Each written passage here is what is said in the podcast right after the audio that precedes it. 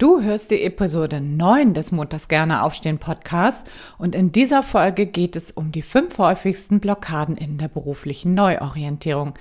Du erfährst, welche das sind und was du dagegen unternehmen kannst. Also bleib dran.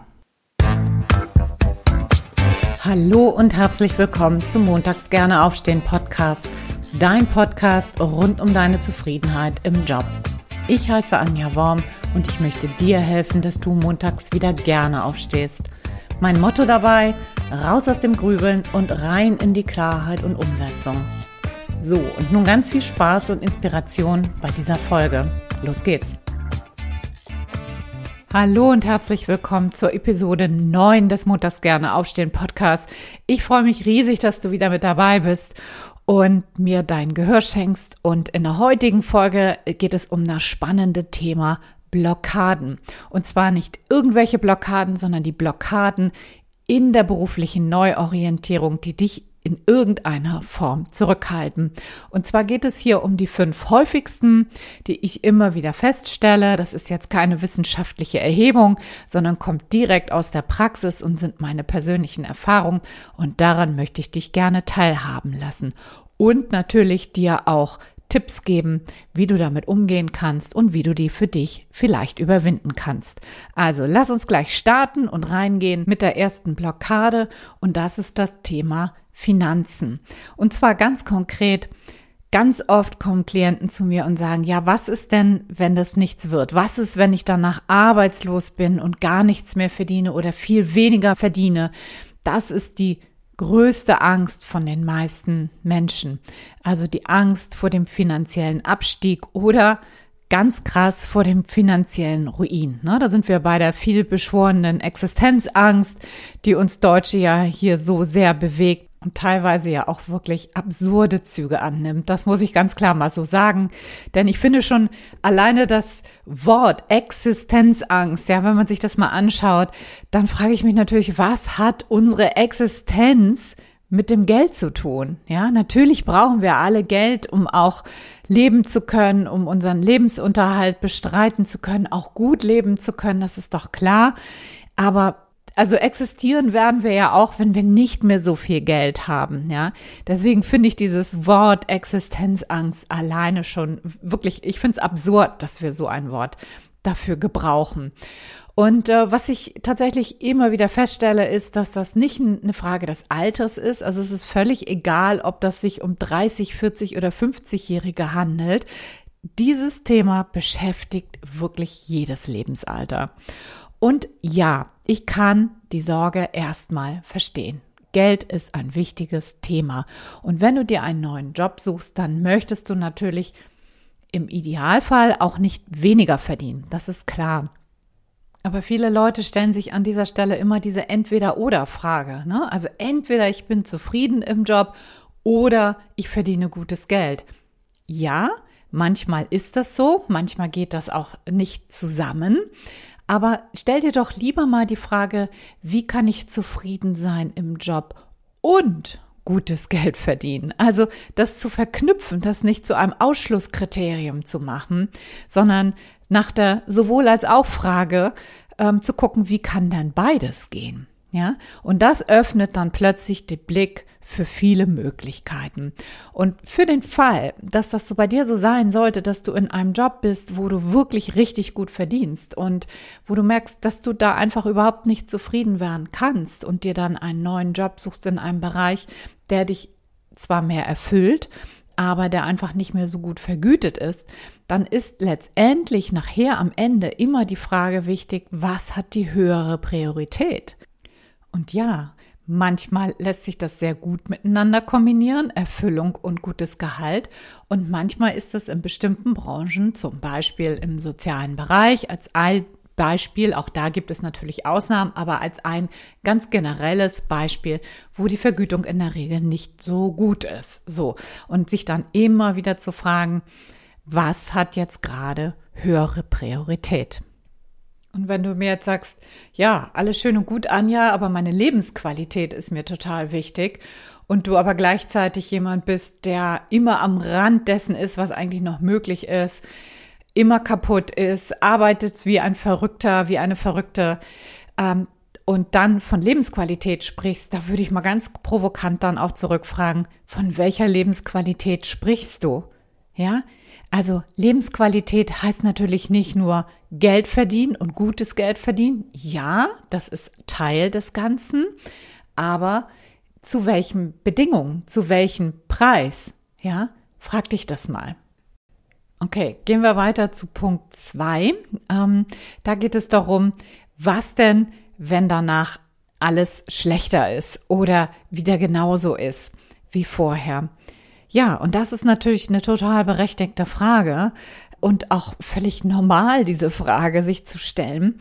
Ähm, und da würde ich dir auf jeden Fall den Tipp geben, hör da auf jeden Fall noch mal rein in Episode 6. Ja, da beschreibe ich ganz genau die verschiedenen Phasen der beruflichen Neuorientierung und da geht es in Phase 4 um das sogenannte Prototyping. Und Prototyping heißt für mich zu gucken, dass du deine Vorannahmen überprüfst, die du über einen neuen Job hast. Das heißt, wenn du dir einen neuen Job ausgewählt hast und denkst, du kannst zum Beispiel, ich hatte beim letzten Mal den QM-Berater oder den QM-Manager als Beispiel genannt, ähm, wenn du das anstrebst, dann natürlich zu überprüfen, was bedeutet das dann in der Praxis? Was heißt das für deine Rahmenbedingungen? Was heißt das für deinen Tagesablauf? Womit musst du dich dann auseinandersetzen? Was sind vielleicht für Konflikte, die da auf dich zukommen?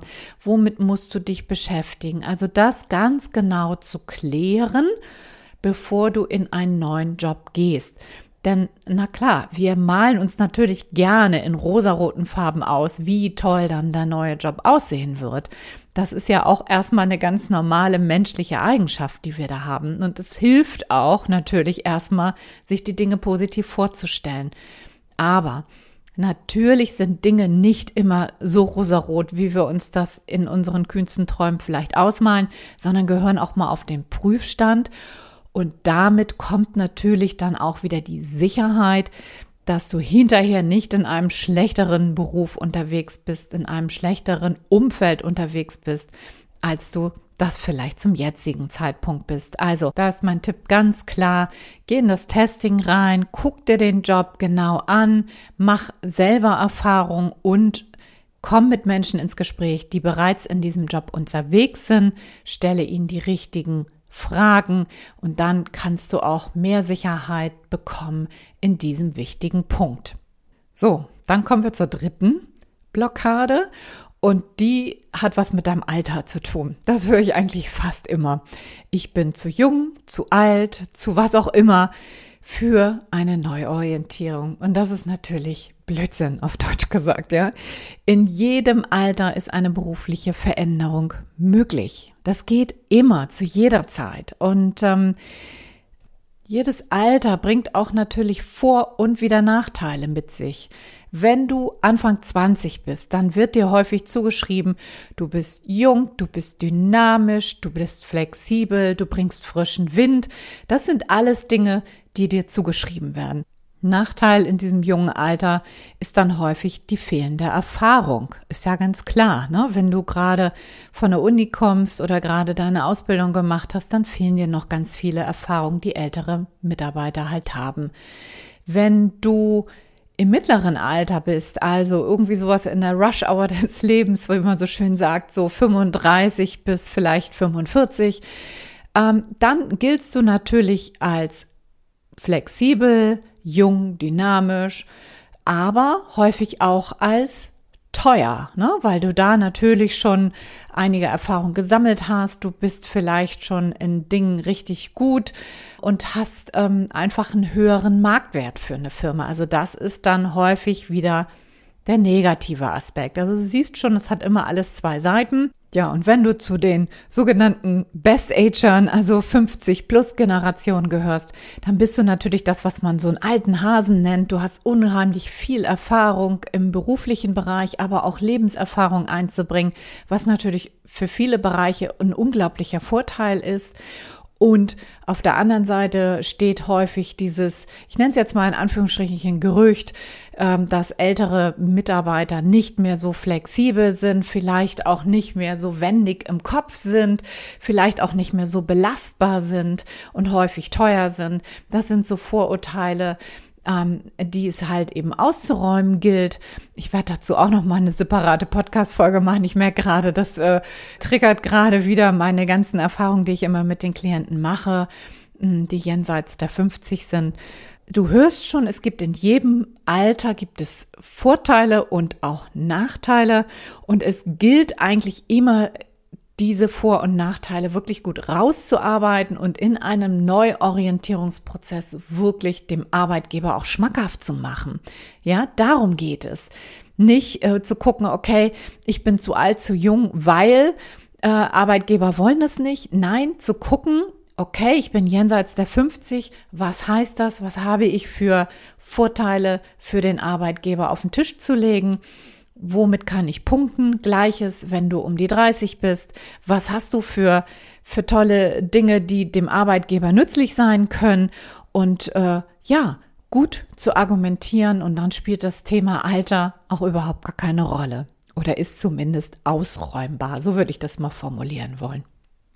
So, jetzt kommen wir zur Blockade Nummer vier und die lautet, ich kann ja nichts anderes.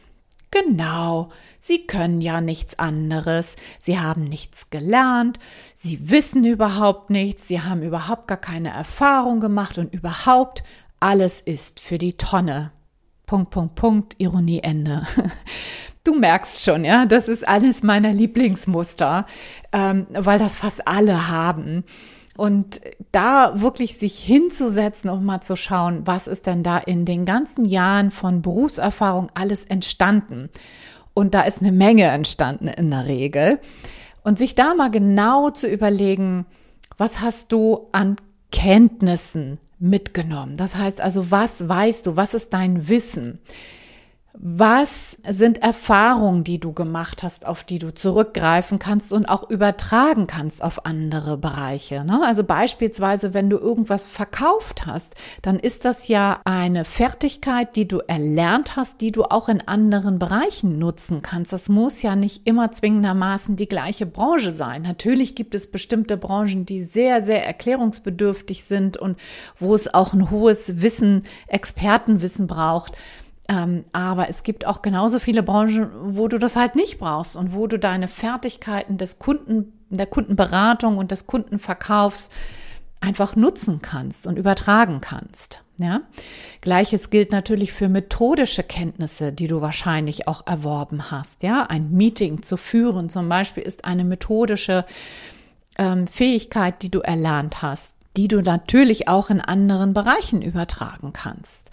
Und so müsstest du dich dann mal bitte hinsetzen, wenn du diese Blockade hast und mal ganz genau dir anschauen, was hast du an Erfahrungswissen, an methodischen Wissen, an sozialen Kompetenzen, ähm, an Fachwissen und so weiter erworben, was du auch in anderen Bereichen nutzen kannst. Also was sind die übertragbaren Fähigkeiten, die übertragbaren Kompetenzen?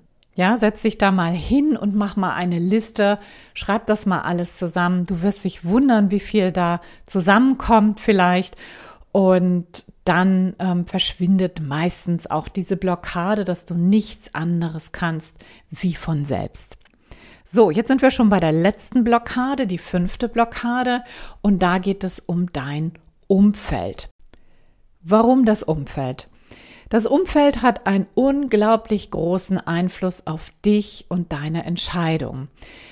Was meine ich damit? Es sind Partner, es sind Eltern, es sind Freunde, aber es sind auch Kollegen. Ja, ich höre immer wieder von Klienten, was soll ich denn meiner Kollegin sagen, wenn ich jetzt kündige? Ich kann die doch da nicht alleine lassen. Ja, vielleicht kennst du das auch von dir, so dieses Schuldgefühl, jemanden da alleine zu lassen, jemanden im Stich zu lassen, wenn man das Schiff verlässt. Dann sind es häufig auch die Eltern, die eine große Rolle spielen. Ja, was sollen die denken? Ja, was, was soll mein Papa von mir denken, wenn ich jetzt den großartigen Job als Bankfachwirtin hinter mir lasse und äh, mich, weiß ich nicht, als Buchhändlerin selbstständig mache. Ja, was soll mein Papa denken? Was soll meine Mutter von mir erzählen? Was werden die Nachbarn denken? Ja, das sind ganz häufig vorkommende Blockaden, die Menschen davon abhalten und dich da stecken lassen, wo du gerade bist. Ja, und dann das Thema Freundschaften. Auch ein großes Thema im Umfeldbereich. Ähm, stell dir vor, du hast jetzt einen super tollen Job angeboten bekommen in Düsseldorf. Und sagen wir mal, du wohnst in, jetzt wollte ich sagen Köln, aber das ist kein gutes Beispiel. Sagen wir mal, du wohnst in Bremen und du würdest für den Job auch nach Düsseldorf ziehen. Ja, das heißt, ähm, eure Freundschaft würde sich zumindest räumlich deutlich verändern. Wir könntet, ihr könntet euch nicht mehr jede Woche zum Beispiel am Freitagabend auf ein Bierchen treffen. Und was glaubst du, wie groß ist die Wahrscheinlichkeit, dass dir dein Freund oder deine Freundin sagt, ach, weißt du was, such dir doch lieber was hier in der Umgebung, so toll ist der Job doch gar nicht. Tja, und was glaubst du, wie groß dann die Beeinflussung durch deinen Freund oder deine Freundin in diesem Fall ist? Häufig führt das zu einer Blockade. So, und als letztes im Umfeldbereich haben wir natürlich die Partner, die Partnerin. Ähm, da ist ganz häufig auch das Thema Angst mit im Spiel in Form von wie wird sich wohl mein Partner, meine Partnerin verändern? Also was wird der neue Job vielleicht mit sich bringen. Vielleicht steht da auch so das Thema Eifersucht im Raum. Ja, was bringt so eine berufliche Veränderung vielleicht an neuen Kontakten mit sich? Muss mein Partner dafür die Stadt verlassen und so weiter und so fort? Und du merkst, immer wenn wir uns in Systemen bewegen und Systeme sind natürlich Partnerschaften, das ist aber auch die Familie ist ein System oder äh, das Team ist wieder ein System für sich ähm, immer dann, wenn sich da ein Teil verändert, dann verändern sich andere auch mit, zwangsweise verändern die sich mit, ja. Und das kann natürlich große Ängste von einzelnen Systempartnern auf den Plan rufen, die dich dann davon abhalten wollen, eben aus diesem System auch auszubrechen und äh, dich davon abhalten wollen, neue Wege zu gehen. Und das beeinflusst uns in der Regel alle. Völlig egal, welcher Altersstufe, völlig egal, ob weiblich oder männlich. Das sind Themen, womit sich fast alle meine Klienten in irgendeiner Form irgendwie in Anführungsstrichen rumschlagen. So, und wie kannst du jetzt damit umgehen? Das ist ja das Wichtige. Das erste ist erstmal zu akzeptieren, dass das relativ normal ist. Ja, dass diese Ängste kommen, wenn du dich neu orientieren willst, wenn du dich verändern willst, dass die Ängste von deinem Umfeld, von deinen Liebsten einfach da sind. Das ist nicht immer so, aber das ist ziemlich häufig der Fall.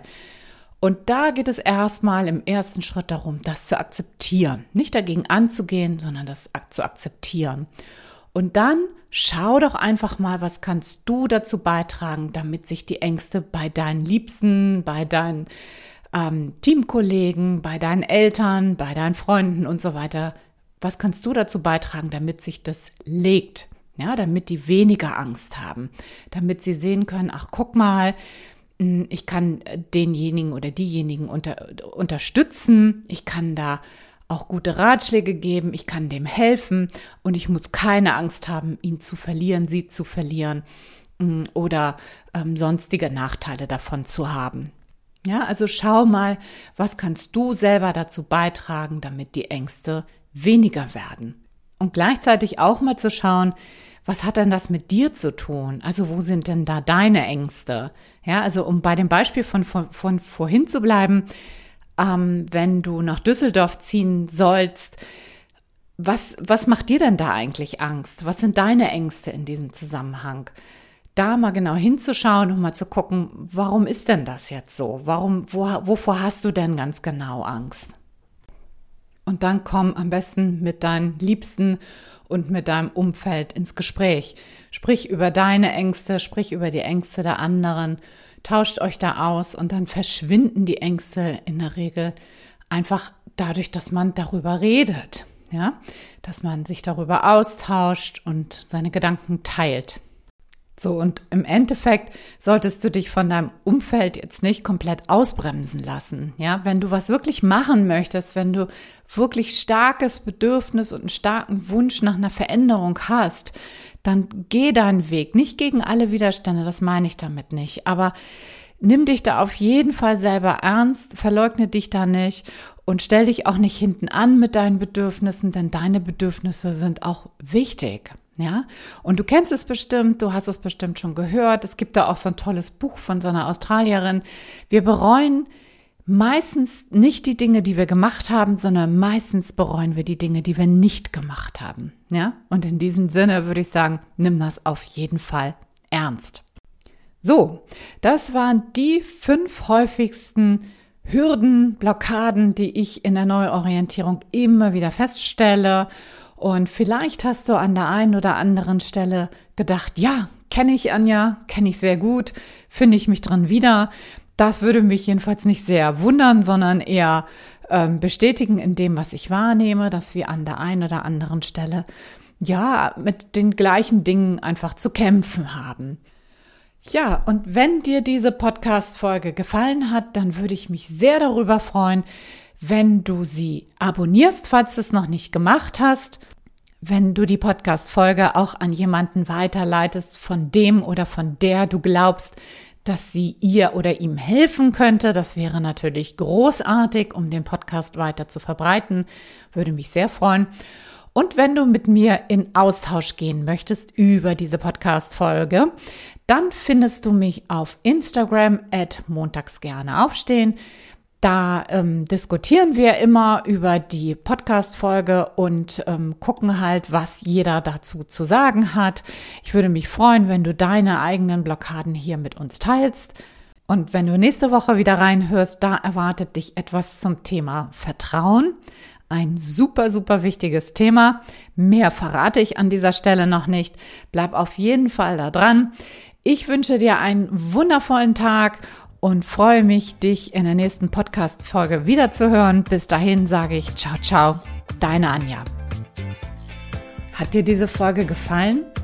Wenn ja, dann wäre das toll, wenn du jetzt diesen Podcast abonnierst. Und natürlich freue ich mich auch riesig über dein Feedback per E-Mail oder auf Instagram at montags gerne aufstehen. Hier kannst du dich auch mit mir und anderen Hörern und Hörerinnen über diese Podcast-Folge austauschen und connecten. Alle Kontaktmöglichkeiten und alle Links zu dieser Folge findest du wie immer in den Shownotes. Denke immer daran, Zufriedenheit im Job ist kein Luxusgut, sondern ein wichtiger Teil deiner Lebensqualität. Hab einen ganz wundervollen Tag. Bis zur nächsten Folge. Ciao, ciao.